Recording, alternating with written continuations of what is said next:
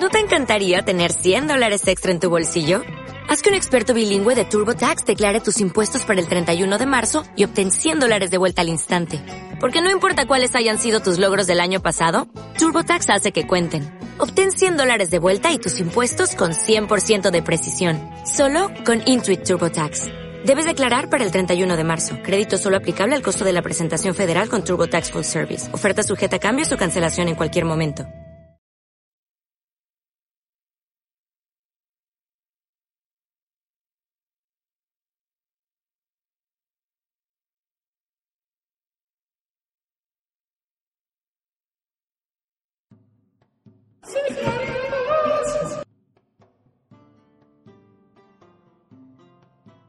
Muy buenos días, tardes, noches, no importa que estén escuchando esto. Bienvenidos al episodio número 13 de Sigmareados. Es episodio de Cábala, pero bueno, da lo mismo. Realmente creo que aquí nadie es supersticioso. Bueno, pues vamos a mandar los saludos de este episodio.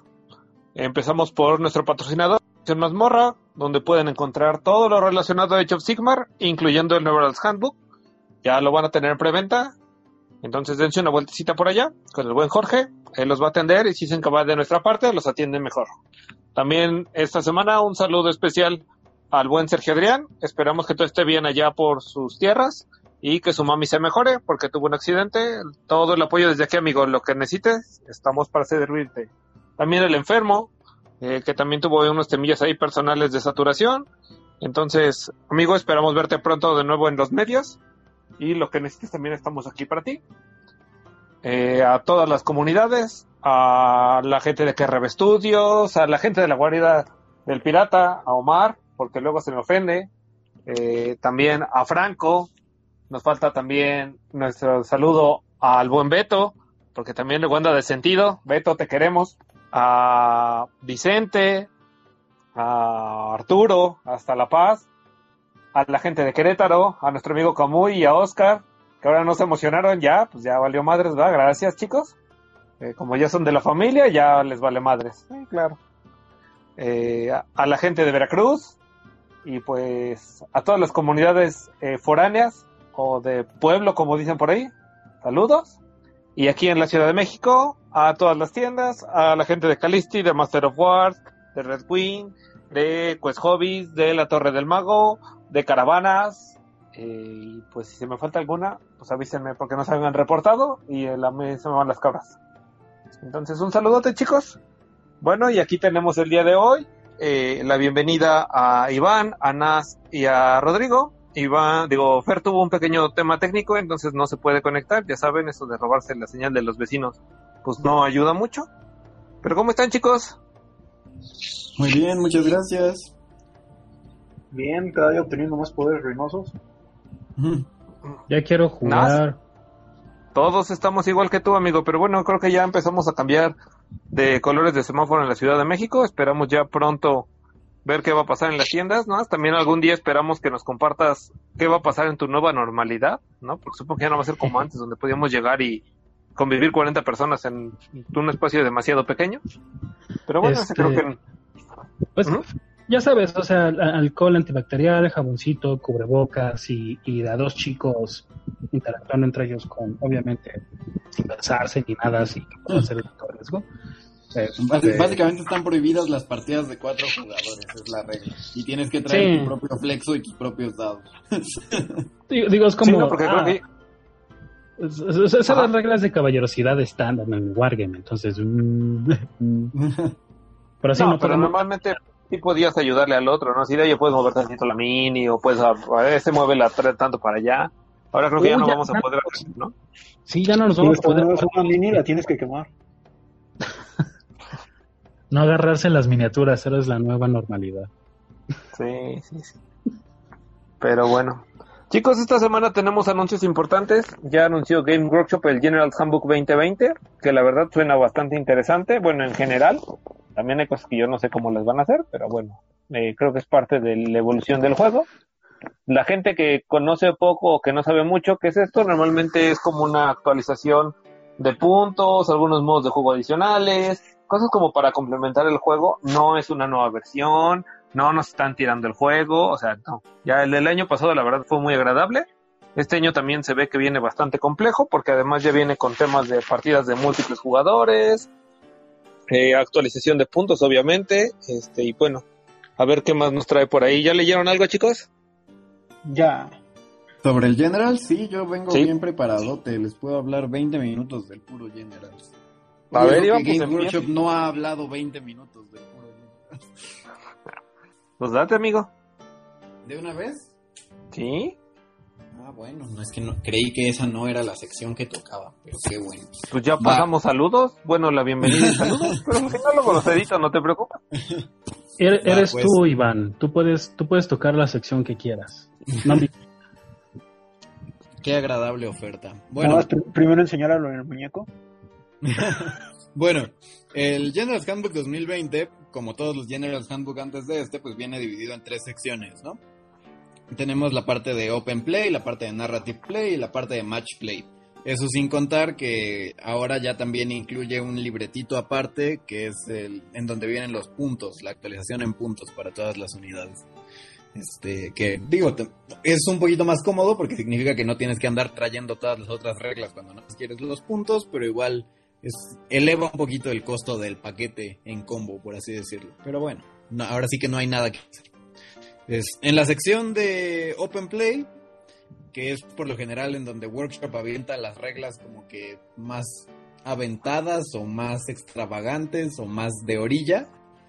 Este año encontramos todo un modo de juego nuevo que se llama Skies of Slaughter, que son más o menos como en su momento fue el Skies of Fury de 40.000, que básicamente es un modo de juego que se enfoca en las cosas que vuelan, ¿no? En 40.000 se trataba de aviones, pero pues aquí no tenemos aviones, a menos que seamos Caradron, entonces se trata de monstruos este, que vuelan. Y mencionan en, los previews que han dejado ver, mencionan que va a traer sistema de campaña, que va a traer este, varios perfiles únicos. De hecho, parece que a todas las criaturas voladoras, así el Bloodthirster, el dragón, el cualquier cosa grandota con alas, le van a meter una sección nueva en donde va a hablar como de su movimiento, ya saben, o sea, de qué tan maniobrable es en el aire. Entonces, pues sí, como que toda esta parte de dogfighting, del combate aéreo, va a ser este, el centro de esta pequeña expansión, ¿no? O este pequeño modo de juego secundario. La verdad es que como que siempre han tenido esa, esa obsesión con el juego aéreo. Ya en General Handbook anteriores ha habido este, pequeños packs de reglas que tocan este tema. Y de hecho en la última caja grandota, en la de Guerra en el Éter, también venía con varias reglas para, para combates enteramente voladores, ¿no? Pero esta parece ser como que la más nueva iteración de esa idea. En- ¿Ibas en a decir algo más? Sí, en esa sección también va a venir las cajas duales de dos ejércitos. Es que esas No. cajas también, es que esas cajas también vuelan.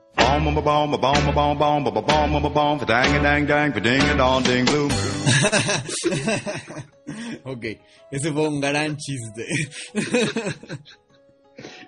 Definitivamente no lo vi venir, pero fue un gran chiste. Juntos por eso.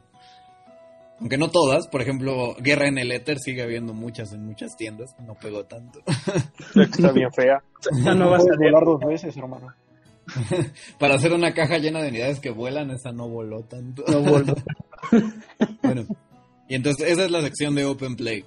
Luego en la parte de Narrative Play tenemos tres este, secciones que se me hacen bastante emocionantes, las tres, algunas menos que otras, pero en primer lugar tenemos las batallas en equipos, este modo de juego que se llama Coalition of Death, en donde pues literalmente puedes hacer e- equipos de dos personas contra dos o dos contra dos contra dos contra dos.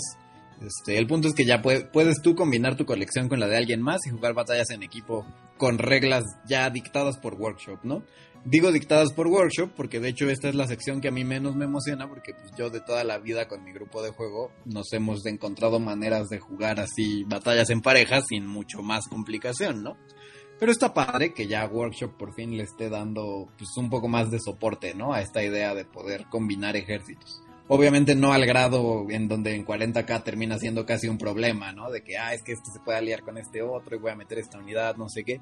No llega a ese nivel, por fortuna, y pues se ve que es una adición interesante, ¿no? La segunda cosa que trae es una campaña narrativa con mapa que se llama The Whisper Engine, en donde al parecer todo el chiste es que igual son puras batallas multijugador, ¿no? O sea, en vez de, por lo general en una campaña con mapa, lo que haces es que tú peleas contra única, una única persona extra y, y ya si le ganas, le ganas territorio y si pierdes te quita territorio y así. Pero en esta de The Whisper Engine parece que lo interesante es que todos los jugadores van a jugar todos los turnos una batalla multijugador entre todos. Y, y pues ya cada quien irá ganando territorio dependiendo de qué, equipo ganó y esas cosas, ¿no? Entonces, pues está padre. Otra vez, las campañas de workshop siempre son muy buenas. Yo como entusiasta de las campañas narrativas, pues siempre me conviene que Workshop saque campañas, no tanto porque las vaya a seguir al pie de la letra, sino porque siempre tienen alguna que otra idea curiosita, interesante, que está padre tomarla y adaptarla para las propias campañas que hagamos con nuestros grupos, ¿no? Y el último detallito que yo creo que es el más emocionante, pero pues también es de esas cosas que a veces no tienen el alcance que nos gustaría porque están relegados a la sección de, juego narrativo, es el Anvil of Apotheosis, se llama. Y es una es un creador de héroes para Age of Sigmar. O sea, te permite elegir desde, desde la raza del héroe, o sea, desde elegir si es un enano, un elfo, un serafón, un guerrero del caos, lo que sea, este, hasta sus armas, hasta su equipo, sus reglas especiales, si es mago, si es este sacerdote, si tiene habilidades de mando. O sea, es como un build a bear, pero para héroes de Sigmar, ¿no? Entonces, está padre porque significa que vamos a poder crear pues War Scrolls muy personalizados y para así de que, ah, es que yo tengo este personaje que me inventé en el fluff y entonces le voy a hacer estas reglas, no sé qué. Lo malo es que pues, no va a venir con un coste en puntos asociado, entonces va a ser un poco difícil integrarlo en una, en una partida como equilibrada. Pero pues igual es una herramienta muy padre, muy narrativa, que te deja hacer un montón de combinaciones ahí chuscas, ¿no? Para sacar personajes padres este, de tu imaginación, ¿no? Y pasarlos a la mesa. Entonces, por ese lado, súper bien. ¿Viene este el, el, el enano montado en enanos? No, por ¿Cuál es favor. ese? El de Fantasy. Belegar. Rey enano. No, Belegar no es, carnal. Ah, no, Belegar es- es uno. Belegar, Belegar va Belegar- montado en enanos, pero va montado en menos No, no, no. enanos. No, no, no. Thorfinn Be- va en más enanos. Belegar va montado en una piedra. sí, sí, sí, Ah. no, no, no. Porque Es que- Bele- Belegar es el de cara 8 picos. Ah, sí, cierto. De cara a cara. Thorgrim es el que va en un Sí, palanquín Thorgrim es el que va montado en el trono, enanos. pero también había uno de... También, pero- también había uno de Rey Enano en Ajá.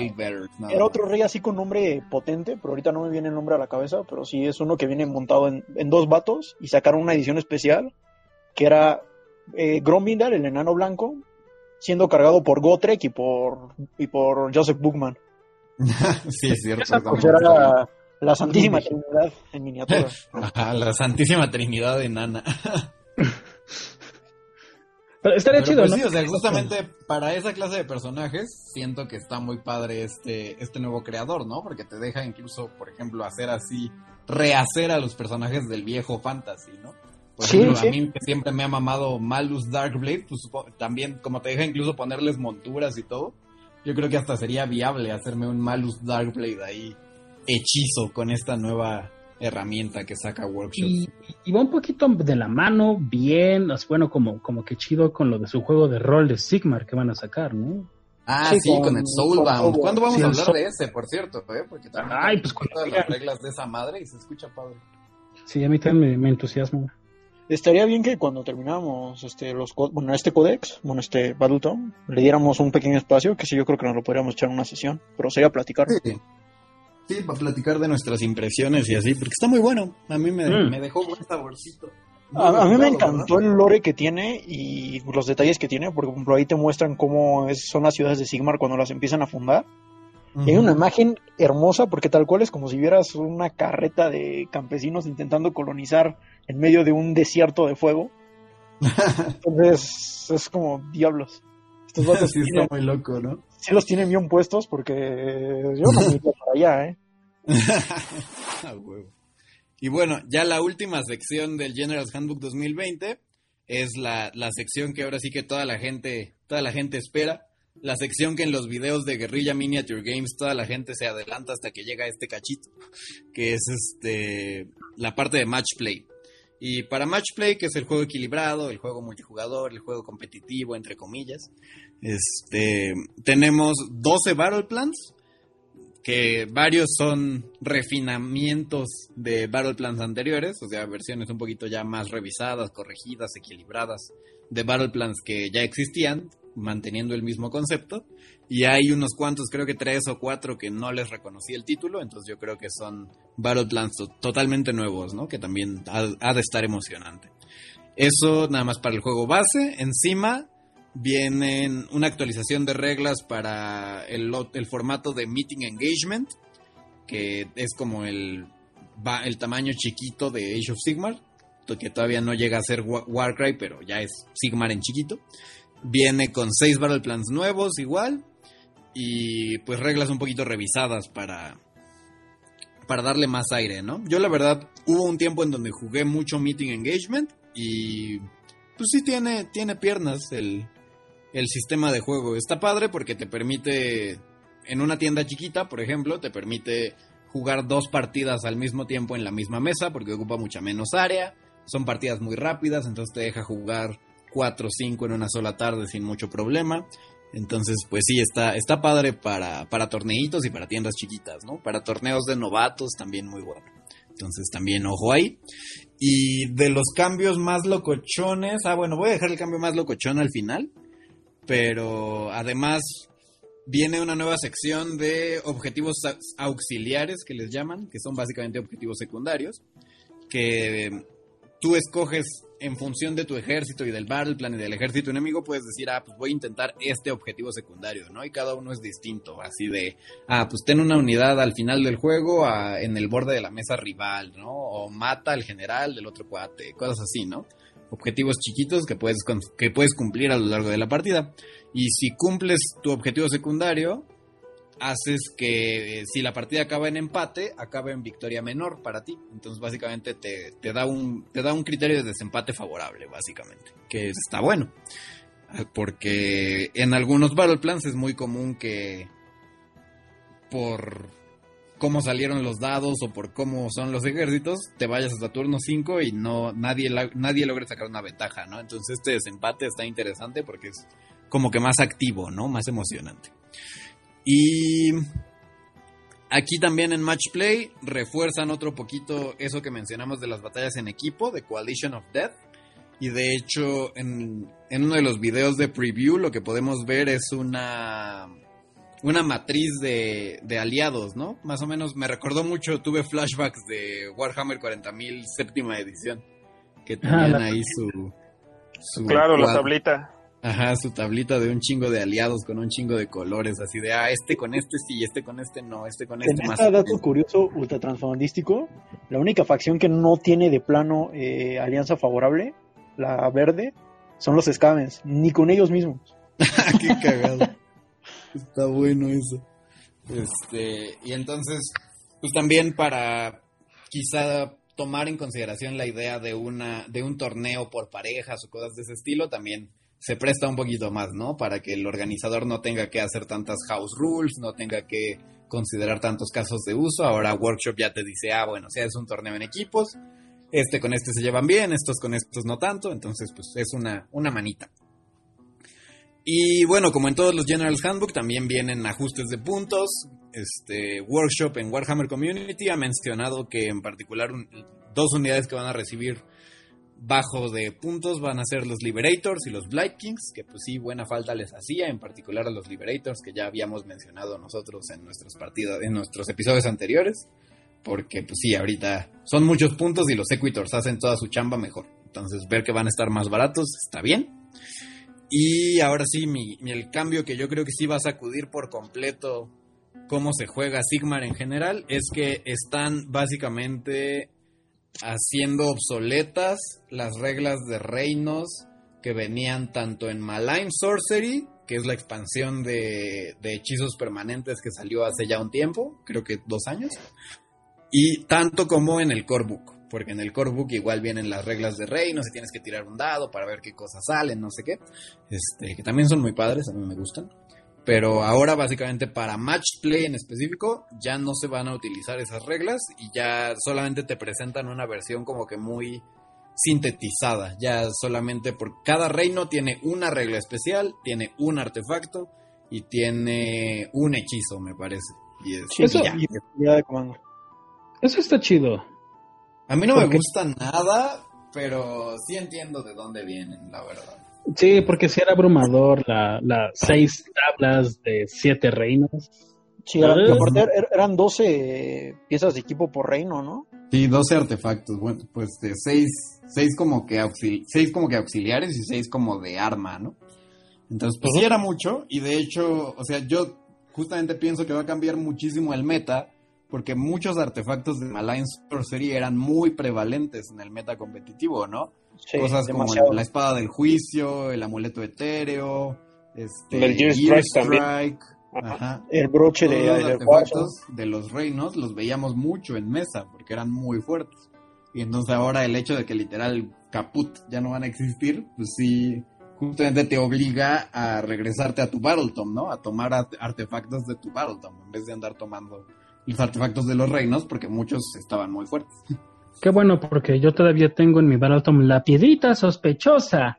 Y está muy Pues sí, esa sigue estando igual. Sí. Entonces, pues sí, ese, ese es un cambio muy fuerte, yo creo, para cómo se va a ver el juego competitivo en los, en es- durante todo este ciclo de aquí al siguiente año. Y pues ya veremos. A mí me entristece porque pues a mí me gustaba el Bloodthirster de hacha grande con Gear Strike, me gustaba el Príncipe Demonio con la espada del juicio. Y ahora pues no, tendré que regresarme a los aburridos y desabridos artefactos de Korn. Bueno, mí me habrá que ver qué artefactos sacan ahora. Igual en, en alguno de esos que vienen de reino, pues está alguno bueno, ¿no? Pues sí, existe la posibilidad. Aunque de hecho no me queda no. claro, ¿eh? Porque creo que tengo la impresión de que ahora el reino en el que juegues es el, o sea, tiras para ver en qué reino juegas y escoges si agarrar ese artefacto o no. O sea, no creo que puedas incorporarlo en tu lista si no juegas en ese reino. Aunque no me Bueno, menos ciudades de Sigma. Que ahí tienes que ser del reino de la ciudad a fuerzas.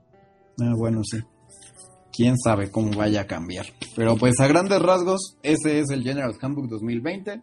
Como les digo, ese cambio de las reglas de los reinos y las reglas de artefactos de los reinos. Ah, y también los hechizos, porque también Malign Sorcery Sí. venía con seis hechizos de De cada reino.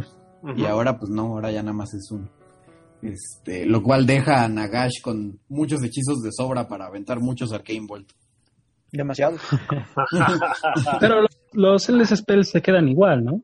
Sí, Ah, sí, al parecer Endless sí. Ahí siguen. Ah, qué bueno, porque esos, esos también están todavía chiditos.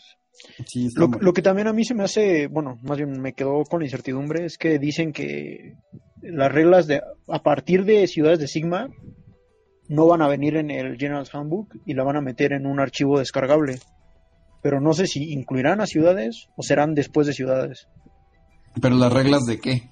De actualización de puntos. Ah, sí.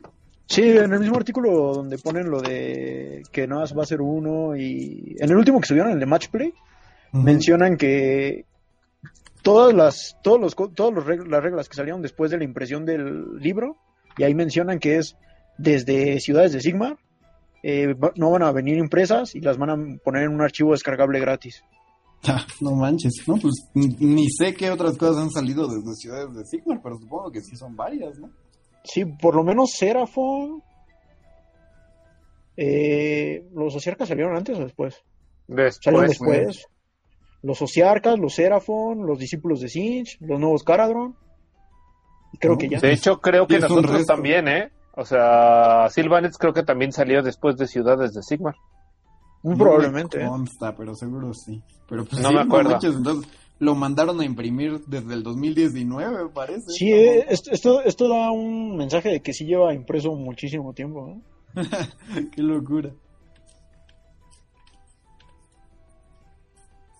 Pues bueno, ya, si gustan podemos pasar a la siguiente sección. Ya con eso terminamos, Iván. No hay nada más que agregar, así como, no sé, o sea, habilidades donde alguien aprenda a preparar pastelitos o algo así, ¿no? Nada por el estilo, tristemente. Porque Ya. me gustaría que mi Bloodthirster aprendiera a preparar pastelitos. Te- textualmente dice Everything sin Cities of Sigma. No mames, ¿no? Pues sí. Qué loco. Bueno, lo, lo mínimo va a ser gratis la actualización de esos, pero bueno, pues sí. Pero faltaba más. El lado bueno es que ya no vamos a ver pinches Frost Lords con Ethereum, no mames. Sí, o sea, muchos de esos combos rotototes. Pues sí, dependía del. o del amuleto de Ethereum o el que te daba puntos de comando. Ah, buen punto. Sí, todos. Hay muchas, hay muchas builds que van a tener que repensarse por completo, simplemente porque pierden acceso al, Sí, pues a, la- nosotros. a los artefactos que las hacían funcionar. Oigan, apuesta, va apuesta rapidísima. a bajar. ¿Mm? En el de los monstruos voladores, ¿estará el doble garrapato? Yo sí creo tiene que fly, por alguna extraña razón tiene fly esa mamada. Ujú. Ay, estaría bien gracioso. pues quién sabe. Tal vez, tal, tal vez es como Hulk, ¿sabes? O sea, salta tan alto que parece que vuela. Estos son dos Hulks abrazándose. Muy buena analogía. Es un Hulk. Sí. Es que chicos, ya saben, quien tenga un garrapato, píntelo de verde. Nomás por el mame. Puede Ah, ser y Muy y tarde. Red Hulk. Ahora yo tengo- Ah, no manches, estaría bien chido. y Rodrigo estaría bien chido. Para el que sigue, el que sigue lo voy a pintar así. Va, Bien. ya estás. Pues bueno, Iván, muchas gracias. Como siempre, eh, muy enriquecedora tu sección. y ahora vamos con las. Sí, la verdad viene bueno el próximo, el próximo año de juego. Bueno, si podemos jugar, ¿no? Porque si no, igual se va a quedar como una bonita experiencia de mira, Bueno, pudo haber pasado esto. Si es que llega el próximo año, porque... Sí, pero bueno, Nas, digo, ya que andas por ahí, el consejo de pintura de esta semana. ah, pues mira, pensaba, pensaba hacer una serie de... Oh, diablos. ¿Sí me oyen? Sí. Sí. Sí, Ah, perfecto. Este, pensaba hacer una serie de chistes negros, pero creo que no me quiero echar encima a la comunidad porque hago, ajá, hago chistes este fuera de lugar. Pero el consejo de hoy va a tratar sobre negros. Este, es un color, vamos a hablar de pintura negra y monitos. Es un color que es muy prevalente porque no sé, o sea, to- todos tienen complejos de poder y, y- y así, ¿no? Y todos quieren ser darks. Entonces, ne- miniaturas negras, mm, ¿cuántas veces no han visto ejércitos que quieren que el, el color negro sea como primordial? A ver, díganme. yo tengo un ejército que es casi negro en todos lados. Exactamente. ¿Tú, César, no conoces a alguien que le dé mucha predominancia al negro en su ejército? Iván. Bueno, aparte de Iván, este... Ah, no. De ¿No? hecho, tus ejércitos son más como verdosos, cafés. Eh, los de Fer son como muy coloridos, mm, normalmente. Eh, Iñaki era gris, porque nunca pintaba. Supongo que Bien, Sigmar bien, bien. eh, es el wargame del color y el wargame de, de la seguridad personal. Pero sí, bueno, es que solo Ah, Necron y lo que veía como en negro comúnmente, ¿no? Normalmente no, no era tanto, vamos, tan predominante. Igual porque Sí. no es un color también tan fácil de manejar. Esa- y, ese, y ese es el punto, porque, bueno, también en, la comunidad en ejércitos de 40.000 veía yo mucho más el, el, clásico este, jugador que quería que el negro con sus malos. Pero bueno, este, ahora, el negro es un buen color para vestirse, yo lo hago a diario, pero no es el mejor color para las miniaturas. Y es muy normal que, que este, se queden ¿no? con la ansiedad. No, es que quiero que sean negros y negros y y los problemas que viene el negro es que el negro metálico y negro en ropa y quiero que sean este no sé este entonces cómo trabajar el negro el negro profundo o el negro perfecto no existe en monitos a pesar de que ya salió una marca que dice que lo va a hacer y bla bla bla y para qué quieres una miniatura que se va a ver completamente negro ni siquiera se va a notar. En, en- en ciertas partidas ciertas ocasiones ciertos chicos han tenido problemas de ver miniaturas en la mesa porque solamente están negros no entonces, este, mi consejo de hoy es que si, si, si no te puedo sacar de la idea que no pintes tus miniaturas todas de negro, que toda tu armadura sea negra o todo ese asunto, aquí vienen los buenos consejos. Luces en negro, siempre va a ser bueno usar un gris opaco. Aunque parezca raro, no, jamás uses blanco. Y es algo que he visto también en algunos foros, en que la gente tiene como, los chicos, ¿no? En la comunidad tienen la idea de que el blanco es como un color bueno para hacer luz en negro. No, es un, gris oscuro. Este, y no solamente ahí, si quieres las cosas muy oscuras, pero que tengan un sentido a otra, a otro color como un reflejante de ropa. En, ahorita que estaba pintando Infinity me di cuenta de que queda muy bonito negro, pero con un verde turquesón muy opaco, como luz, o, o- en las partes amplias de la miniatura. Le dejas las orillas negras y sí, el negro no necesita wash. Y el contrast no es un buen negro. el contrast negro no está bonito, pero bueno, muchos chicos lo usan. Este, mi consejo es que pongas pintura de color que quieres que tenga la intención opaca encima como luz, pero muy, muy opaca, no precisamente mm, casi negro, pero sí muy, muy opaco. Y muchos colores base de Citadel, de hecho, sirven muy bien para darle luces con una intención de color al negro. Eh, gris oscuro es eh, muy oscuro, esa es una buena referencia y no tengas miedo de, de pintar casi todo, excepto las orillas, de gris oscuro si quieres que se vea negro, pero con un sentido negro. Y para armaduras, una técnica, dos técnicas muy populares que son muy buenas y, los chicos que conozco han tenido muchos problemas. Por ejemplo, he visto monitos de Darth Vader así, o orcos con armadura que las quieren de negro, los clásicos Black Templars, que es que no quiero que sea negro mate, pero quiero que sea negro metálico, bueno, ahí te va. Pintas toda tu miniatura de metálico, preferentemente, un metálico opaco como LED Belcher o Gun Metal de Army Painter o este Plate Armor de o ¿cómo se llama el metal de, de Vallejo? El de Game Color. Bueno, es un- el metal más oscurito. Este, y le pones wash negro. Eso va a dejar algunos filamentos de algunas partecitas reflejantes de la pintura metálica. Eh, opas- eh, les va a dar opacidad y se va a ver como metal entintado de negro. Y el otro buen consejo, si eres necio y quieres a fuerzas negro, bueno, pintas todo en negro mate, el, el negro que sea, es exactamente el mismo, ya es otro, otro eh, comentario que puede hacer. Ah, compra el, como para ahorrarte dinero, compra el negro de acrílico más barato que haya. El de Citadel, el de Army Painter, el de Vallejo, el de Ronnie, todos son negro. Entonces la fórmula química para el negro, la, la, este, la resina es casi estándar en todas esas marcas. Es, compra el más, más, este, más económico. El, Black, el Abaddon Black no es mejor que otro negro. O sea, no, no tiene sentido. ¿Tú qué tipo de marca usas, este, Iván, para tus, tus demonios? ¿Qué negro les pongo? Ajá, Politec negro. Politec- no, este. No, creo que es Abaddon Black. Creo que por lo general uso Abaddon Black. Mm. Este, pero bueno, no hay este, no hay distinciones en misma pintura. Y para armaduras es eso, pintas mate negro y tomas una pintura brillante metálica. eh, de Games Workshop puede ser eh, Runefang Steel o Necron Compound, que esa ya viene cerca para seca para hacer dry brush. De Army Painter puedes usar, yo, yo uso muchísimo de Army Painter y Shining, Shining, este, ah, Shining Silver. Ese me encanta para hacer luces metálicas. Y el, el, este, creo que se llama Mithril algo de, de Vallejo, es que no tengo muchas pinturas de Game Color. Pero bueno, haces un dry brush ligerito, suavecito en las esquinitas de tu armadura negra y ¡pum! Mágicamente se va a ver como una armadura metálica pintada de negro y no vas a saber por qué. Esas dos técnicas en tintar eh, la miniatura pintada metálico este, y hacerle un dry brush a la miniatura negra con, un metálico brillante son efectos visuales. Realmente no vas a. no es, es difícil entender por qué se ve muy bien, porque es un efecto. Es estás engañando el ojo. Este, y esos son geniales. Y para telas, siempre, siempre, siempre, si quieres que sea negro, no le tengas miedo a que no se vea tan oscuro como quisieras que fuera el alma de tu mini.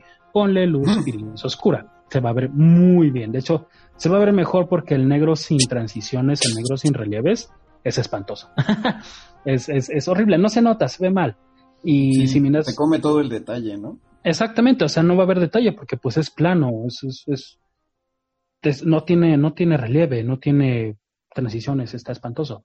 Pero es uno de los mejores lienzos en negro para hacer cosas muy bonitas. Este dry brushes sobre negro siempre queda súper bonito, pero si ya eres más pro y si quieres como, como practicar algo muy, muy, muy chido y aún así quieres que el negro sea prevalente, Edge Lighting, pintar lineecitas delgadas con un pincel de detalle de colores sobre esquinas de la miniatura negra sobre capas se ve increíble.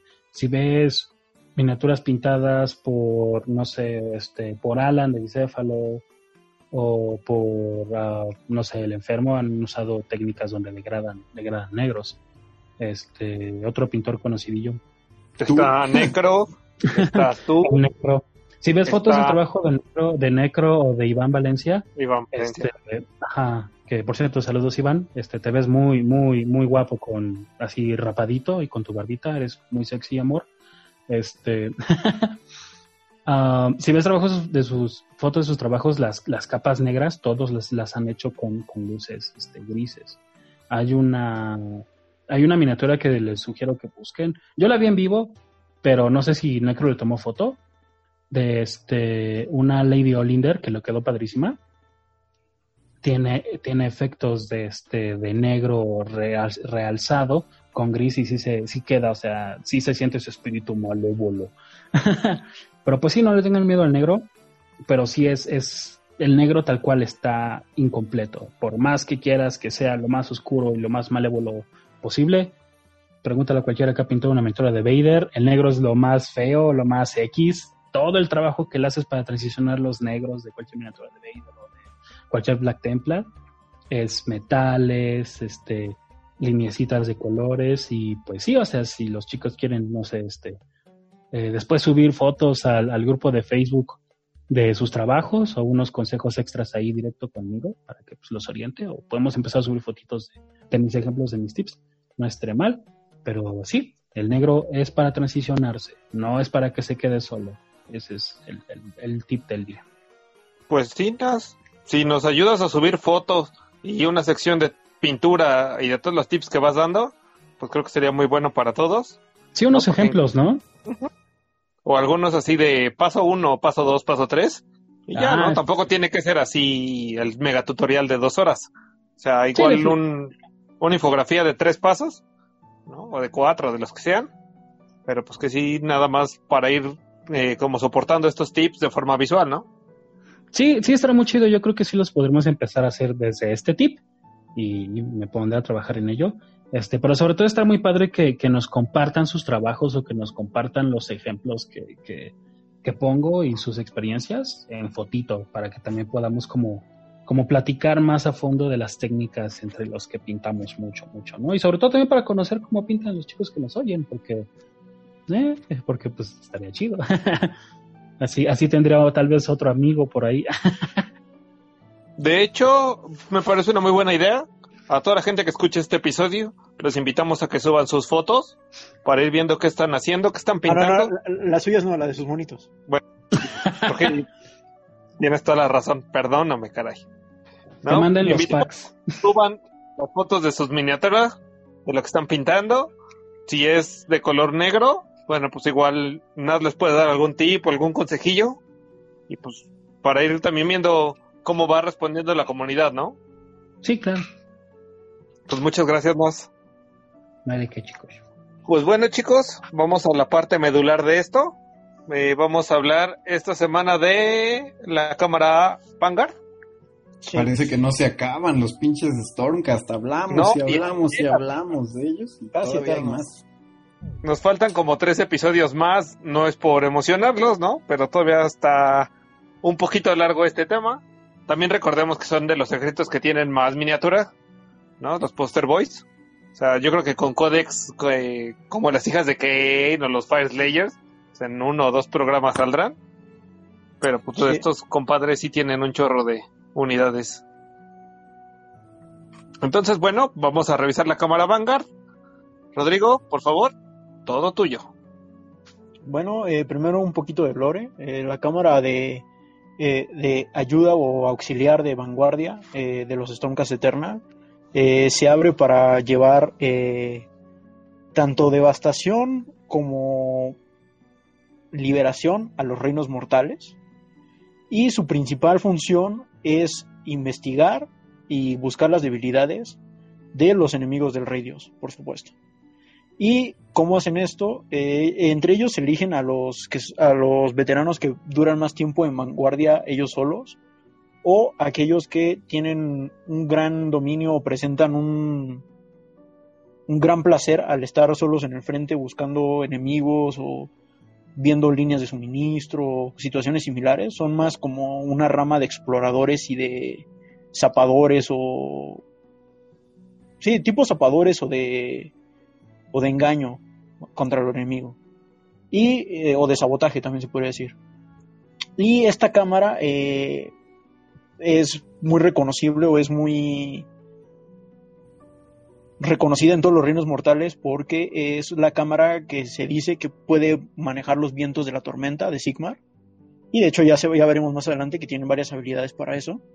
Y eh, e, ellos utilizan estas corrientes de, de, los vientos de Sigmar junto con sus monturas de los reinos del, del cielo, que también veremos cuando veamos reglas, para eh, poderse desplazar y cubrir terreno cuando los poderes del rey Dios eh, no funcionan para desplegarlos desde la tormenta.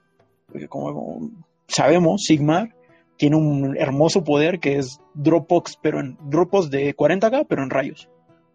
Y se supone que cuando los poderes de Sigmar no llegan a una región, mandan a los Vanguard, porque ellos son los que tienen mayor movilidad y pueden ir viendo el terreno y ver a los enemigos que hay y hacer planes de logística y etc.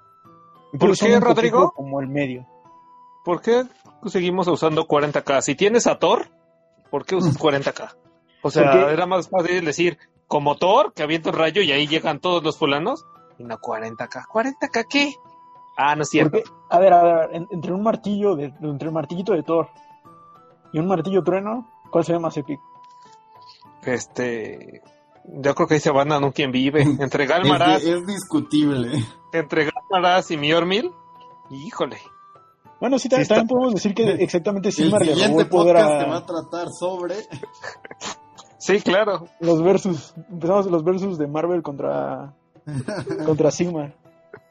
Sí, que por sí, cierto, sí. Eh, ya va, van a empezar a salir los cómics de Warhammer. De, de parte de. ¿no? Sí, de parte de, de Marvel. Entonces también ahí ya tenemos un tema futuro. Sí, caray. Y eh, en general, eso es todo lo de la cámara. Son exploradores magníficos. Están en entre medios entre ser guerreros, entre ser lo más guerrero como las cámaras extremis o, o ser eh, guerreros normales como la cámara de guerreros normal. Ellos tienen una gran ventaja que es que son, se, según el lore, son muy buenos haciendo estrategias y muy buenos con la logística. Ok. Y pues, bueno, pues entonces ahora sí ah. podemos empezar con las unidades. Eh, uh -huh. Si quieren, yo eh, hago la primera. Uh -huh. Y empezamos con lo que viene a ser el equivalente a su comandante general o su Lord Arcanum o su, o su Lord este, Celestant, que viene a ser el Lord, Lord Aquilor. A diferencia de las otras versiones, este es el único Lord de todas las cámaras que a fuerzas viene montado no hay una versión de él a pie. Ah, qué flojo. Eh, sí, sí. Si tienes a los chocobos, ¿para qué quieres ir a, caminando? Pues sí. Ah, buen punto. Eh, es una miniatura de estadística de Stormcast montado normal. Siete heridas, un aproximado de los normales. Salvación de tres o más. Y lo que sí tiene es un movimiento de 12 pulgadas, que como les digo, estas son una de las unidades más veloces que tienen los Stormcast. Y ya veremos más adelante en sus habilidades por qué tiene una habilidad de, bueno, tiene un arma de disparo, que es una Heavy Ballstorm Pistol, que a ver, aquí sí lo que quieran de Lore, lo que digan, es tal cual una pistola Walter con dos puntitos, con dos palitos que la hacen como ballesta, pero tal cual, si ves la miniatura, es una pistola Walter. Ahí sí, lo siento mucho, pero no se comieron la cabeza haciendo el diseño. Qué chafa. Y eh, aparte de eso, lleva una espada una Stormbound, eh, Starbound Blade, una espada unida, una, bueno, infundida con estrellas o como le quieras llamar. Y además lleva una Shock Handex, que es una hacha de mano de, de choque, vaya. Lleva las tres armas. A diferencia de los otros, este no tiene armas opcionales, sino que lleva todas las armas. Eh, la pistola es una pistola de rango 9, con cuatro ataques de disparo, tres estreses, tres para pegar, tres para herir, daño 1. Y las armas cuerpo a cuerpo son muy parecidas. Eh, la espada es, son tres ataques a. Todo de este personaje pega a treces y hiere a treces. Entonces son tres ataques que ya les dije que pega y que hiere. Red menos uno, dos daños, pues está bastante bien. Y luego la hacha son dos ataques Ya les dije, todo pega 3 estreses. Ren 0 y daño 1. Y por último, el pollito, el chocobo, te da 3 picotazos, que también pegan a 3 estreses. Ren menos 2, porque pues el chocobo tiene las uñas muy afiladas. Y daño 1. Eh, ahora, lo que tiene de especial esta y todas estas monturas de chocobo es esta habilidad llamada Ride the Winds of Aetheric. O lo que viene a ser, vamos a montar en los vientos de la farlopa. Que lo que hace es que en una fase de movimiento, eh, en vez de que mover normal, activas esta habilidad y tiras 6 dados de 6. eliges una dirección y te puedes mover las pulgadas que te hayas sacado en esos 6 dados de 6. Que si te sacas 6 en todas, 36 pulgadas, te mueves las 36 pulgadas. Que te sacas uno en todos y te sacas 6 dados, 6 pulgadas totales, te mueves nada 6 pulgadas. El problema, eh, cuando usas esta habilidad, no puedes cargar cuando terminas el movimiento, lo cual pues es un poco, si no estaría muy, muy, muy chido, porque pues te mueves 36 pulgadas, sales, puedes salir a 3 pulgadas de un enemigo, entonces pues ya lo tienes a la carga, y aparte cargarlo estaría muy fuerte, entonces lo que hicieron fue que cuando usas esta habilidad, este modelo no puede cargar.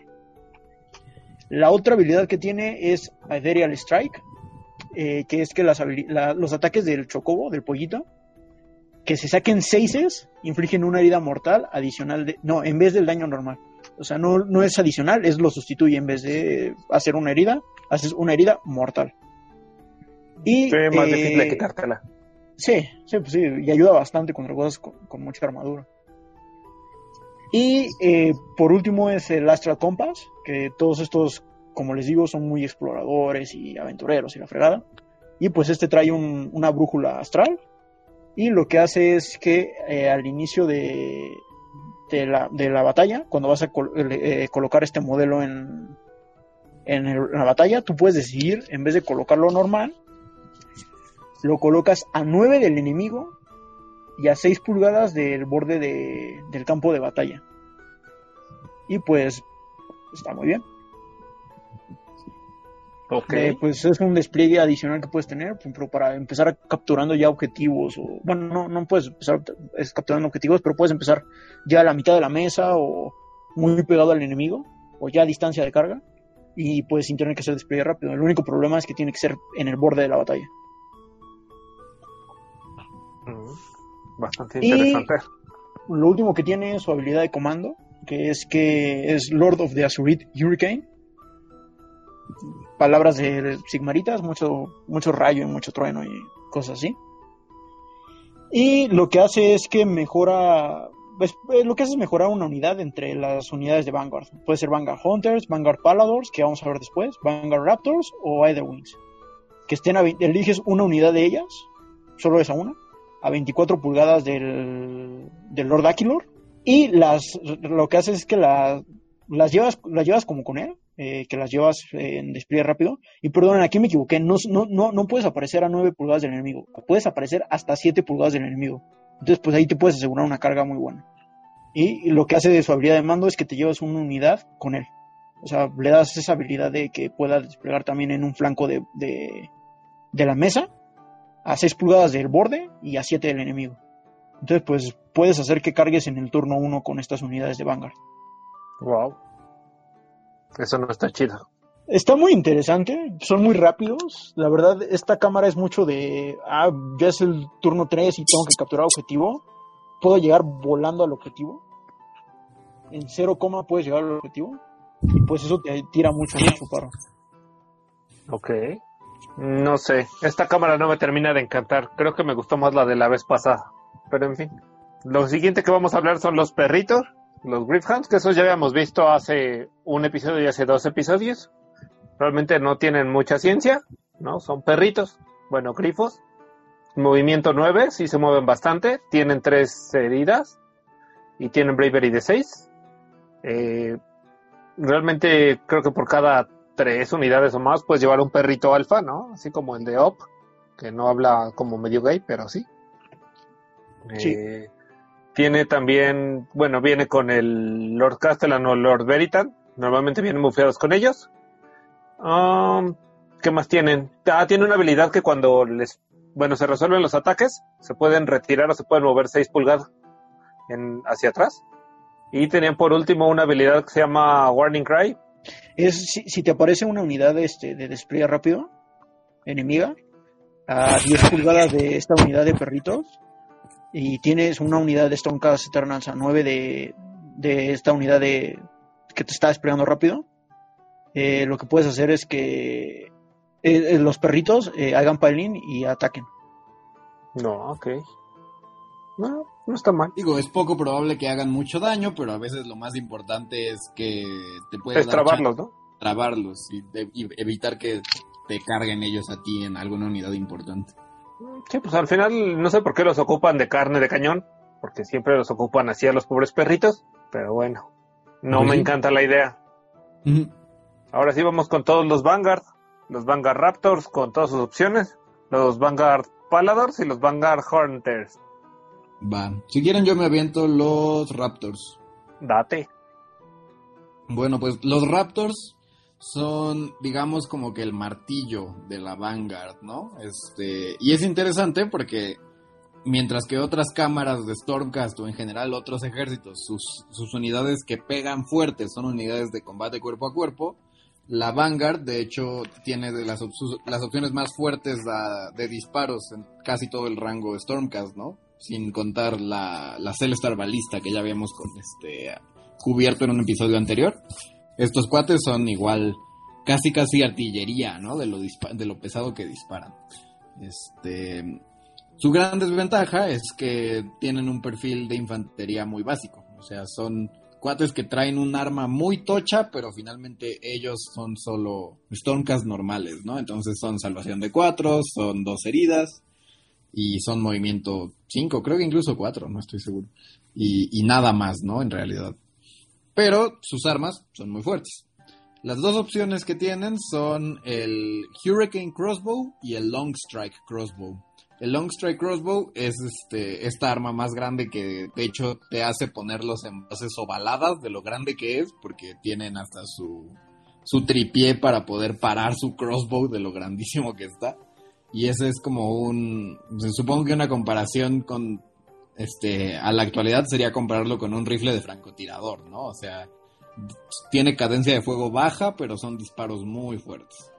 Y la otra opción es el Hurricane Crossbow, que ese es más como una ametralladora. O sea, son disparos un poquito más flojitos, pero son muchos disparos y bueno, tienen menos, menos rango, ¿no? Yo, fíjate que nunca me he enfrentado a los Raptors con Hurricane Crossbow, pero creo que me darían bastante miedo, principalmente porque como yo juego un ejército de asalto, los Hurricane Crossbows tienen una habilidad que hace que las unidades a las que les disparas se vuelven mucho más lentas. Déjame te la leo. Dice Hurricane Crossbows. Fuego de supresión. Resta uno a las cargas de unidades enemigas mientras estén a 12 pulgadas de uno o más modelos de Vanguard Raptors armados con Hurricane Crossbows. O sea, ni siquiera tienes que dispararles. Con que estén cerca de la unidad, les estás restando uno a la carga. Y bueno, el Hurricane Crossbow de base tiene 6 ataques. Lo malo es que nada más son a 4 más para impactar, 4 más para herir, sin rem, daño 1. Este, pero si no se mueven, le añaden 3 a la, a la característica de ataques de ese modelo. Entonces, cada modelo está disparando 9 tiros, que son muchísimos, ¿no? La, la unidad solo tiene 3 modelos, ¿no? La unidad básica. Pueden llegar a ser 6 o 9, aunque ya son muchos puntos. Pero igual, o sea, 9 ataques por canijo es muchísimo, ¿no? Te permite, si te estás enfrentando a alguna cosa así como goblins o clan rats o cualquier cosa así flojita y sin y con salvación muy baja, este, te deja dejarlos como coladera, está impresionante. Sí, Y- cosas contra Horda. Estos cuatro son los anti-horda, justamente. O en su defecto, incluso pueden llegar por pura saturación de tiros a pegarle algo fuerte, ¿no? O sea, un monstruo con salvación de 4, por ejemplo, pues igual por la cantidad de heridas que le van a estar entrando, pues le va a entrar una cantidad de daño respetable. Este, y bueno, esos son los de Hurricane Crossbow. Los con los que sí he tenido la oportunidad de enfrentarme son los Long Strike Crossbows, que pues sí te dan, te dan un poco de pesadillas la primera vez que te los topas, porque sí disparan muy lejos y muy fuerte. Para empezar son rango 24, que es bastante alto para, una, ar- para un arma de disparo en Age of Sigmar, la mayoría son rango 18. Entonces estos cuates le están sacando 6 pulgadas de rango a la gran mayoría de las armas, ¿no? Entonces Incluso si tú tienes unidades de disparo, es poco probable que les alcancen a disparar de vuelta antes que ellos te disparen. Lo malo es que nada más tienen un disparo cada una, eso es un poquito desafortunado. Pero, este, es un disparo muy bueno. Para impactar van a dos más, o sea, casi automático. Para herir van a tres más, que está muy bien. Es run menos dos y es daño dos. Entonces, Madre. es muy fuerte para tumbar este unidades multiherida, tal vez, así como este paladines, liberators, este guerreros del caos incluso. Cosas más un poquito más chonchas les meten muy buen daño y en particular contra monstruos pues también es muy fuerte porque cada cada daño que entre pues estás haciendo cada disparo que entre está haciendo daño muy muy considerable. Además, eh, leyendo su War Scroll, si se quedan quietos, otra vez, igual que los otros cuates tenían tres ataques extra y se quedaban quietos, estos cuates si se quedan quietos tienen más 6 pulgadas de rango, entonces te están disparando a 30 pulgadas. Es, es un Sí, rango es bastante. muy, muy obsceno para, para Age of Sigmar, ¿no? Para los Pues jugadores es la de mitad de la tal vez no se les hace tanto, pero en Sigmar es muchísimo 30 pulgadas. Sí, Y es la mitad de la mesa. Pues sí, casi. Y por último, el, su otra habilidad especial es que si estos cuates este, tiran un 6 sin modificar a la hora de impactar, la secuencia de ataque termina y te meten dos heridas mortales en vez de su daño, ¿no? Entonces, pues cuando sacan un par de 6 sí te puede llegar a doler porque pueden ser cuatro heridas mortales. Es, lo, otra vez la desventaja es que estos cuates también son, son un poco caros, son un poco lentos, son un poco frágiles pero si los logras proteger correctamente, sí te pueden permitir, por ejemplo, hacerle focus fire a algún héroe clave del enemigo. Por ejemplo, si estás, jugando contra Korn, le puedes disparar a su Blood Secretor. Si estás jugando contra Legiones de Nagash, le puedes disparar a su Mortarca o a su Nigromante. Si estás jugando contra um, Iron Jaws, le puedes disparar a su Mega Boss en Mokrosha. O sea, siempre ese, ese héroe o esa unidad monstruosa muy fuerte que la mayoría de los ejércitos llegan a llevar en algún punto, o ese héroe de apoyo que es importantísimo para que toda la estrategia de la lista del oponente funcione, es muy fácil poder focusearlos con, con los Vanguard Raptors, ¿no? Porque incluso si tienen el beneficio de Lookout Seer, que te va a hacer impactarlos a menos uno, pues los Vanguard Raptors ya atinan a 12, entonces atinar a 13 no, No, no, es lo peor del mundo, no es tan difícil, ¿no? En realidad. Entonces, sí, Contra tu pues- estandarte. Sí, la verdad sí me, me llegó a pasar, creo que en una partida. Solo en una, curiosamente. Porque la gente se suele asustar más de, de Scarbrand o del Bloodthirster y les prefiere disparar a ellos. Pero dispararle al Blood Secretor con estos cuates, no, sí te, te saca un susto, la verdad. Pues sí, Bueno. te lo parten tiros. Por ahí también se quedó una habilidad más que tienen, que es Hunting Call, Ah, sí, que es que cu- cuando los cargan, eh, pues tiras un dado por cada miniatura de esta unidad, y con un 6, la unidad que te carga sufre dos heridas. Mortales. Está muy buena esta, ¿eh? Fíjate que yo las veces que los he llegado a cargar, nunca me nunca se ha acordado mi oponente de aplicarla. Es que como, como que no suena mucho de esta unidad, pero pues es como un disparo defensivo que hace en último momento. Sí, pues sí. De hecho, lo que dice es que son los Aetherwings, en teoría, que llegan y le pican los ojos. Bien, mejor todavía. sí, qué interesante. Porque sí, dos heridas mortales, de hecho es muy choncho cuando sale, ¿no? Y Sí, no, y si te, te llega a salir el triple 6 y a mí me 6 mortales. sí, una unidad completa de tres chavos, pues no, es un 50-50 más o menos de que te metan dos mortales. Mal no está. Qué padre, sí. Este, pues en general yo creo que estos Raptors son la opción. Los de Hurricane Crossbows los siento un poquito más débiles porque su disparo, si bien es muy numeroso, no tiene un perfil así tan fuerte. Estos cuates, por otro lado, pues sí, sí veo que disparan bastante más tocho, ¿no? Y el hecho de que tengan rango de 30 sí te abre mucho las posibilidades tácticas de a qué le puedes disparar y desde dónde le puedes disparar. Sí, totalmente de acuerdo contigo. ¿no? Ahora nada más tomemos en cuenta algo. En puntos son caros. La unidad creo que es de 3 y vale 170 puntos. Sí, Sí. es correcto. Sí, ¿no? ¿Sí son 3?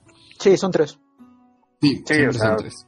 Tener bonitos 170 puntos, pues la verdad, digo, sí son muy, muy, muy buenos. A lo mejor para una partida o alguna estrategia en particular, pues sí te conviene, ¿no? Pero si también estás jugando como a 800 puntos, 1000 puntos, porque es de tus primeras partidas, sea, aquí se te van a ir en tres monos que si no sabes cuidar bien, te los cargan, te los tumban y adiós, ¿no?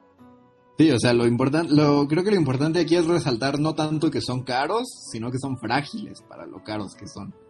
Exacto. O sea, porque tu- esa, clas- esa cantidad de puntos en otras unidades pues se refleja en, lo, en su supervivencia, ¿no? En que tienen buen save, muchas heridas, alguna cosa que les da menos uno al hit, cosas de ese estilo. Estos cuates no tienen nada de eso, tienen 170 puntos por 6 heridas con salvación de 4 o más. Y ya. Entonces, si te y eso sin modificadores. Ujú. Porque si llega alguien que les mete un red Muy de menos uno, red de menos tus puntos se empiecen a drenar muy rápido. Exactamente. O sea, sí ténganlo en cuenta cuando armen estas listas. Digo, no porque ahorita les digamos, es una unidad muy buena. Mañana armen una lista con tres de esos y dos unidades de infantería y con eso creen que ya la van a armar, ¿no? O sea, piensen realmente en qué momento te conviene usarlos y contra qué lista sí. Como ya dijo Iván, cuando tienes un héroe muy particular o tiene ciertas características, igual es una unidad muy conveniente y que también hay que cuidar, pero no es como para que la metas de base en todos tus ejércitos, ¿no? Bueno, mi consejo. Correcto. Y pues vamos a la que sigue. que serían los Vanguard Paladors. Sí. Va, Rodrigo. Todo tuyo, sí. Pues es de nuevo una unidad con los chocobos. Es la unidad de caballería que tiene esta cámara. Como los demás tienen los Dracod o los Dracolines. Estos tienen a los Grip Chargers, que son estos chocobitos. Que la verdad son muy cute los, los chingados, ¿eh? Sí dan ganas Sí, de están pintarlos de chocobo y, y usarlos a lo Final Fantasy.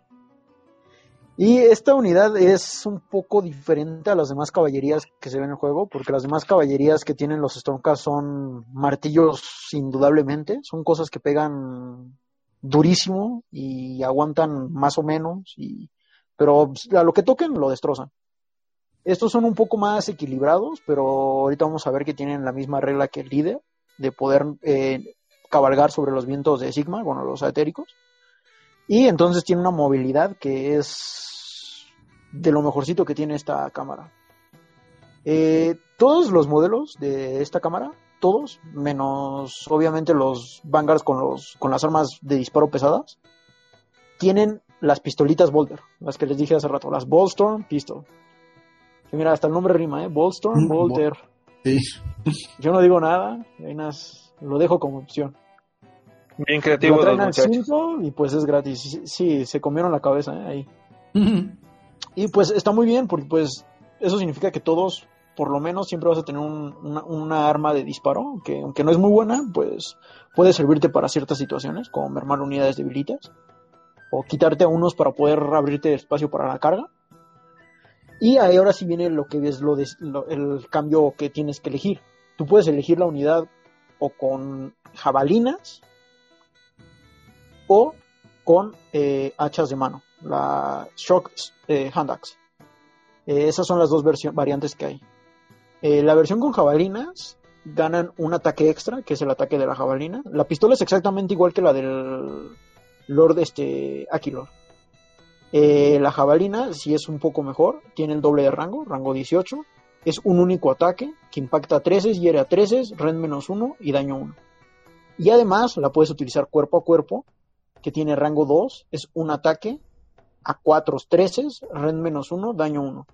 Como vemos, no son las mismas armas como las que tienen los evocators en los dracolines, o como las que ya veremos cuando veamos la cámara extremis. Esas son armas que no hacen tanto daño, pero eh, te compensa de que tengan varios tipos de armas, tienen muchos ataques. Y la otra variante es que le pongas la Shock Hand Axe, que son dos ataques a 13 estreses, daño 1 y obviamente pierden el disparo de la jabalina. Además de eso, todos tienen los picos y las garras de los chocobos, que son tres ataques a 3 estreses, rend menos 2, daño 1. Que pues eso sí está... Creo que es de la... en armas, cuerpo a cuerpo es la mejor arma que, que tiene la, la unidad. Y tienen la misma habilidad que la de que el chocobo del Lord eh, Aquilor, que es que los seises, eh, en vez de ser un- una herida normal, son una herida mortal. Bueno, eh, por último, al líder de la unidad eh, le puedes equipar en vez de la jabalina y la hacha, una Lunar Blade. Y lo que hace la Lunar Blade es este que eliges una, una- un enemigo, una unidad enemiga a una pulgada del modelo y tiras un dado y con un 2 o más eh, esa, esa unidad sufre una herida mortal. O sea, lo que hace es que en vez de tener un arma de la hacha de ataques normales o la jabalina, con un 2 o más haces una herida mortal. Y la espada lunar lo que, lo que hace es que reemplaza la arma que vaya a tener el líder, menos la pistola. La pistola te la quedas. Ok. Pues Y sí. eh, eso, eso en general es toda la unidad. Igual tienen la misma habilidad que es la de navegar en los vientos etéricos, que es que tú puedes decidir una unidad de movimiento, en vez de moverte normal, eliges una dirección, tiras seis dados de 6 y te mueves esas pulgadas. Ok. Esa, esa cosa no me encanta, ¿sabes? Digo, aunque sé que es mucho movimiento, no lo... es muy aleatorio, que es lo es el problema que Exacto. tiene. Exacto, no Si creo que fuera- sea como la... Fuera constante de, de los tres dados de 6, las 36 pulgadas, pues igual. O si fuera su movimiento más 2 de 6 o algo así, pues estaría muy bien. Pero pues sí. Ándale. Eh, o 3 lo- lo de que 6, aquí- ¿no? Errata mía, eh, perdón, la espada es adicional. El que tiene la espada, el líder, tiene es- es- esa herida mortal es extra. Eh, no sustituye las armas, es extra a las armas. Ok. Y pues sí, estos son muy, son muy situacionales. De repente te puede salir muy bien que sea el último turno y tienes que capturar un objetivo y de repente te sale la carrera de 30 pulgadas. O te puedes quedar con una carrera de 6 pulgadas y pues te picas los ojos. Sí, la la verdad es que yo los veo como, ahora sí que la, la caballería de, de atosigamiento o de escaramuza por excelencia, ¿no? Casi, casi. Un poco, Pues es la parecido, caballería ligera. Un poco parecido a los Outriders, los pistoleros de ciudades de Sigmar. Estos cuates no van a poder cargar una línea de batalla de frente de la forma que los Evocators o los este, cuates en Dracot van a poder. Pero estos cuates, por el contrario, sí que pueden irse por el flanco, teletransportarse un par de veces y cargar una unidad débil que esté contesteando un objetivo distante, ¿no? O sea, estos son más como para esa clase de operaciones lejos, de la, lejos del frente, pero igual importantes. ¿Sabes a qué me suenan? Digo, va a sonar muy curioso. A los, a los True Revenants de los Sylvanets, que son una unidad así chiquita igual, pero como se teletransporta y aparece a 6 pulgadas de lo que quieran. Así de, "Meh, ya llegaron. Para capturar objetivos y para cosas rápidas, me hacen como muy similar. Sí, con la desventaja de que estos cuates, los, los Paladors, nada más tienen tres modelos. Los Revenants tienen la ventaja de, que pueden ser cinco, pueden ser diez. Los Paladors con su bajo número de modelos significa que siempre que quieran robar un objetivo van a tener que matar muchos modelos para poderlo hacer. Oye, pero estos no pueden hacer también así como horda, así como llegar de 40 pelados juntos en una bolita, que tengo que estar un chorro de puntos, ¿no? Me queda claro. ¿No? Pueden ir hasta nueve, creo. Tal vez Sí. doce, pero puro nueve. Pero Sí, no, son, demasiados, son demasiados puntos para, para ese chistecito. Pues mira, deben de ser aproximadamente como 550 puntos. Yo creo 500 puntos la unidad de 9, yo creo. Porque es que cada que haces como combo de la unidad máxima le bajan puntitos. Sí, la última te la dan como a mitad de precio casi siempre. Ajve, sí, sí, como en oferta. Lleve do- mm, pague dos y digo, pague dos y medio y tres. llévese tres. Ajá, así como de eh, Julio regalado. Correcto. Así te los van dando. Sí, sí, sí. Y hasta eso, contra hordas, pegan decente, porque sí pegan una buena cantidad de ataques. Lo único es que no son ataques fuertes. Ya. Pues bueno, Iván, ¿te avientas los Vanguard Hunters? Porque yo quiero aventarme a los pollitos, a los claro. Itemlings. Eso es todo. Bueno, pues los Vanguard Hunters son básicamente el equivalente de los Liberators que vimos en la Cámara Guerrera o los Sequitors que vimos en la Cámara Sacrosanta, pero pues un poquito diferentes, ¿no? Lo padre de los Vanguard Hunters es que mantienen esta misma espíritu como de guerra de guerrillas, como de atacar por el flanco, como de escaramuza, y entonces este, pues se enfocan en esos mismos aspectos. Lo malo es que a diferencia de otras tropas Stormcast, estos cuates no son tan aguantadores porque pues, no llevan escudos. En vez de llevar escudos, llevan pequeñas pistolitas ballesta. Entonces, bueno, Pistola Volter. básicamente pistola Volter. Sí, porque de hecho creo que las ballestas de Sigmar ni siquiera disparan como flechas, disparan rayos, ¿no? Sí. Qué tonto. ¿Para qué, les, ¿Para qué las hace ballestas entonces? Se ve más cool. pues sí, supongo. Y bueno, estos cuates, para entrar en una pulgada más de movimiento que tropa normales. En cuanto a su perfil, pues son Stormcast normal, dos heridas, salvación de 4, bravery de 7. En cuanto a sus armas, pues tienen la Bolt Storm Pistol, que es la misma que ya llevamos viendo, disparos, 3 y 4, sin range, daño 1. Y la misma que los la Shock Mandax, o ellos pueden llevar otra que es el Storm Saber. Y básicamente estos son un hacha o una espada que cumplen más o menos la misma función que en los Liberators, los martillos o las espadas.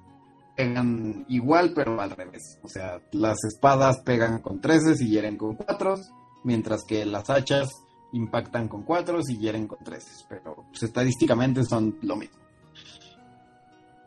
Lo interesante de estos chicos es que tienen una habilidad muy que les da mucha flexibilidad, que es la brújula astral. La brújula astral te permite que estos jugadores, al empezar en reserva, en vez de caer desde el rayo en cualquier parte de la mesa a más de 9, ellos pueden caer cerca de la orilla, dentro de 6 dentro de seis grados de la orilla y a más de 7 del enemigo. En, en vez de poder caer en cualquier lado, caen en la orilla, pero caen más cerca. Entonces estos cuates pues te permite que sean muy buenos para flanquear, básicamente. Te deja aparecerlos cerca de alguna unidad vulnerable del enemigo y para empezar como traen sus sus Bolt Storm Pistols, pues primero les van a disparar, los van a aflojar tantito y ya después todavía los pueden cargar y no pegan mal en combate, ¿no?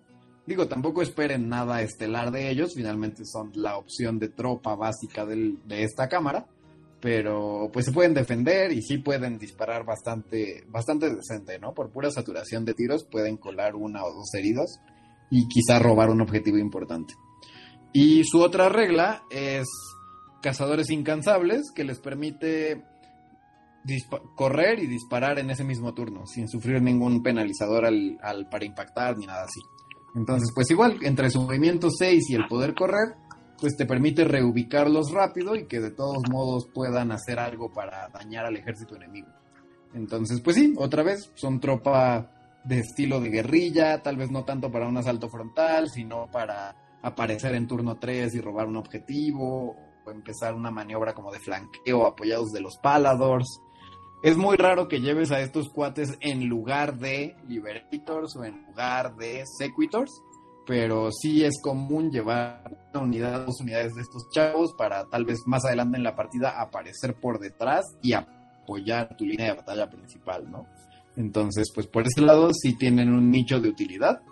Puede que no sean la unidad más fuerte, pero pues si te gusta la cámara de Vanguard y te gusta su estilo de juego otra vez de atacar y huir, de movilidad, de escaramuza, pues te va a gustar para estos cuates también, ¿no? Porque son la representación de ese estilo, pero de tropa básica. Pues sí, la tropa al final del día. Es correcto. Y ahora vas con los Etherwings. Los, los pollitos.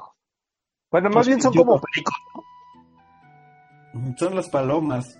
Bue- Bueno, como quieras. Los, los pollos rostizados, o sea, da Son igual. más, más Pokémon de Sigmar, en general. Sigmar tiene puros Pokémon, güey. Sí, lo- los, Son los Stormcast es el ejército de los Pokémon, ¿eh? O sea, tiene más Pokémon que Ash. Y ya eso es mucho decir. Y ha ganado más ligas. Bueno, pues vamos a hablar de los pollitos, que los pollitos, al igual que los perros, son como una unidad más de apoyo.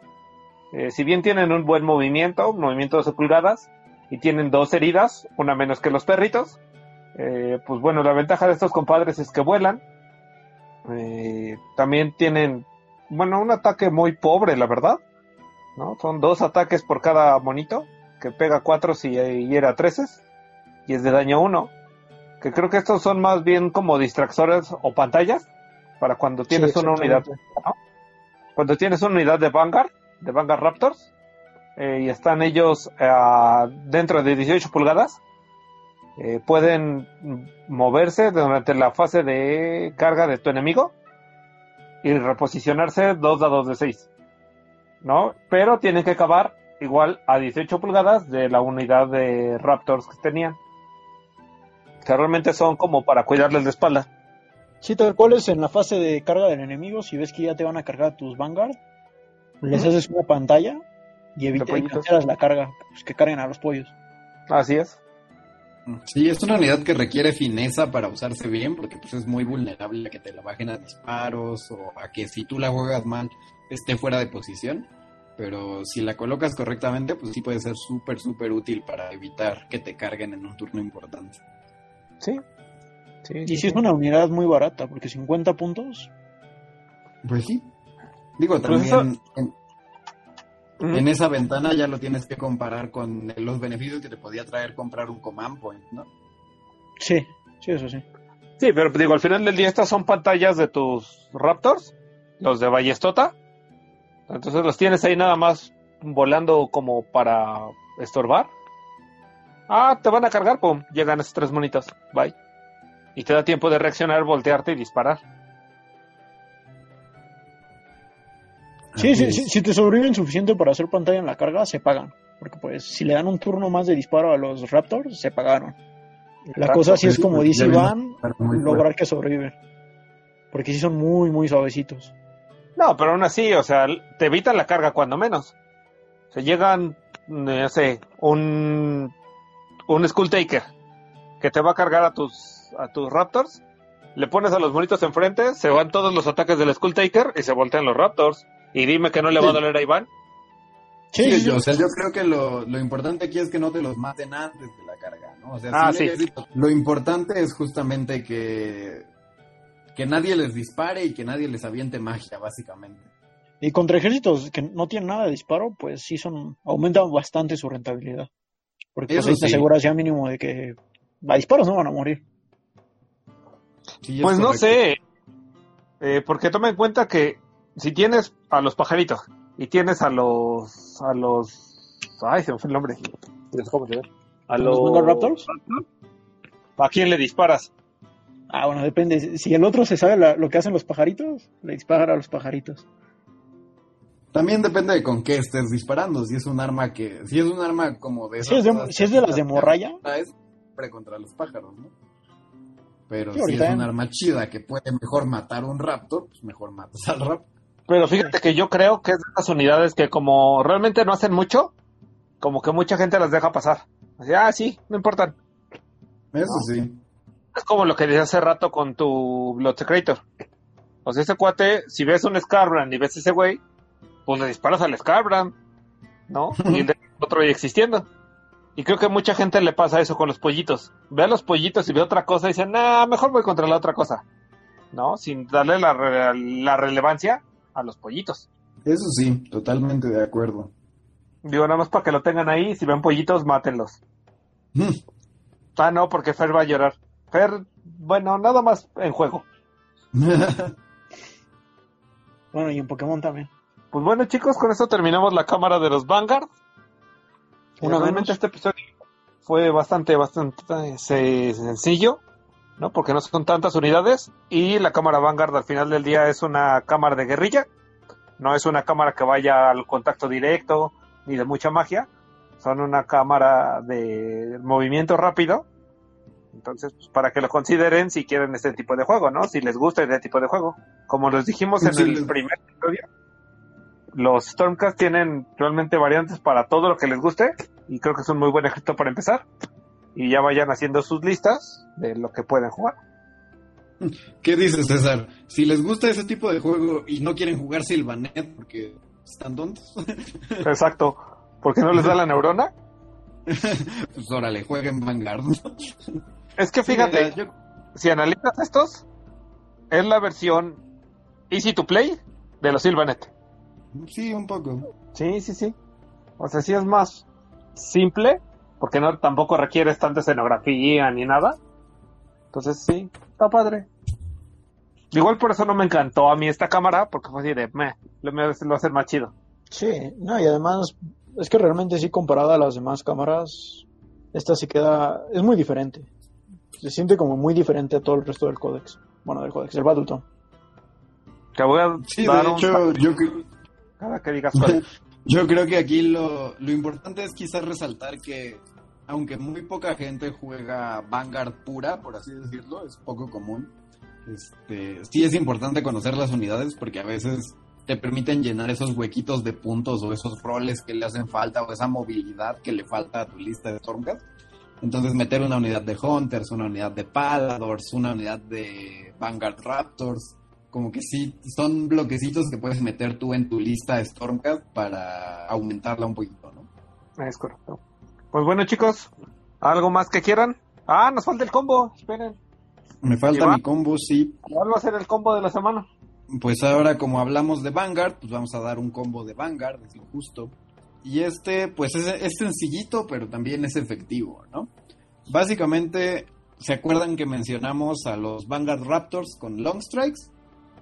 Bueno, pues los Vanguard Raptors con Long Strikes pueden ir en unidades muy grandes. Son muchos puntos, pero pues si logras que disparen las suficientes veces, se pagan fácil, la verdad. Y aquí la clave es eso, lograr que disparen la mayor cantidad de veces posibles. Entonces, empezamos con una unidad de Vanguard Raptors de nueve, nueve chavitos. Que, ¿Cuántos puntos es eso? Déjame revisar.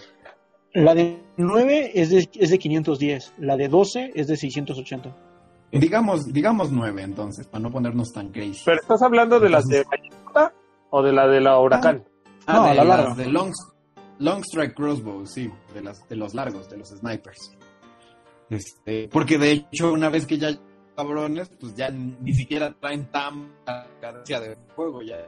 Y ahora a eso simplemente le vamos a sumar una subfacción específica de los Stormcast, que es la de los Anvils Heldenhammer. ¿Y esto qué nos da? Pues básicamente nos permite que una unidad en la fase de héroe podemos gastar un command point para que dispare como si fuera la fase de disparo, ¿no? Entonces, nuestros nueve Raptors en nuestra fase de héroe nos gastamos un command point y disparan. Y luego en la fase de disparo pueden disparar otra vez y como sigue siendo tu mismo turno, probablemente sigan siendo nueve cabrones, ¿no? Y como ya dijimos, tienen rango de 30, entonces si haces esto en turno 1, estás soltando 18 tiros, tienes un potencial de Alpha Strike muy alto, con la desventaja de que te estás gastando tantos puntos en unidades de disparo frágiles que puede que no tengas tanta presencia en mesa o puede que no tengas unidades de golpeo en combate cuerpo a cuerpo. Entonces, pues unas por otras, ¿no? A esto todavía le podemos añadir quizás un, este, un mago cualquiera, ya sea un Lord Arcanum, un Knight Incantor, para, para, para aventarles algún hechizo como Celestial Blades, que les pilla repetir para herir, o un, algún otro héroe de apoyo como el Relictor, con el rezo de Blessed Weapons, para que sus impactos se conviertan en más impactos, ¿no? Entonces, básicamente, el, el bloque central son los nueve Raptors en Anvil Hammer y a partir de ahí ustedes le pueden espolvorear cualquier cantidad de héroes de apoyo que sientan que pueden mejorar su eficacia para que disparen mejor, repitan para impactar, repetir para herir, cualquier cosa de ese estilo, ¿no? Sin olvidar que incluso existe la posibilidad de usar la habilidad de mando genérica de Fire que les permite repetir los unos para impactar al disparar, ¿no? Entonces, este, pues ya cuando, cuando empiezas a estimar esa clase de, de habilidades y de gastadero de puntos de comando, puedes hacer que tus primeras dos fases de disparo del juego dejen completamente fuera de juego al rival, ¿no? disparándole a las más fuertes. Entonces, pues sí, ese es el combo de la semana con los Long Strike Crossbows. Y únicamente para satisfacer la curiosidad de los que se quedaron hace rato, eh, si llevas la unidad máxima de los de caballería ligera, son 12 y son 720 puntos. Entonces no, no creo llevar 40 de esos güeyes, lo siento. Ahora, No, pues es mucho. no, pues no. Correcto. es mucho. Sí, así no sale. Creo que esa era la sección para... sí, exacto. Pues creo que esa era la sección para cerrar, ¿no, chavos? Es correcto. Con esto damos por concluido el episodio número 12 más 1, antes de que me alburen. ¿No? Un gusto, como siempre, estar con ustedes, chicos. Nos vemos el próximo episodio. Espero que se hayan divertido. la cámara extremis. Nos vamos con Extremis, es correcto. Perfecto. Todavía nos faltan otros tres episodios, ¿eh? Ni se preocupe. hablar de, para hablar de todos los dragones y de todos los Godzillas y todas esas cosas chidas de Stormcast. Ahora sí vienen los dragonzotes. Así es. Pues, Pues bueno, va, chicos, se cuidan, chicos. Pues que descansen. pásensela bien. Seguimos. Ok. Vale, nos vemos. Hasta Bye. luego.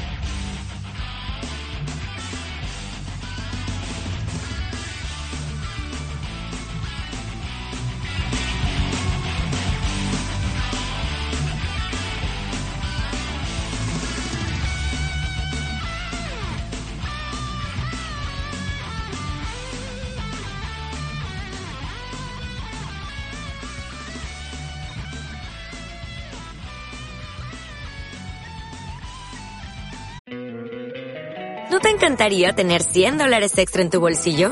Haz que un experto bilingüe de TurboTax declare tus impuestos para el 31 de marzo y obtén 100 dólares de vuelta al instante. Porque no importa cuáles hayan sido tus logros del año pasado, TurboTax hace que cuenten. Obtén 100 dólares de vuelta y tus impuestos con 100% de precisión. Solo con Intuit TurboTax. Debes declarar para el 31 de marzo. Crédito solo aplicable al costo de la presentación federal con TurboTax Full Service. Oferta sujeta a cambios o cancelación en cualquier momento.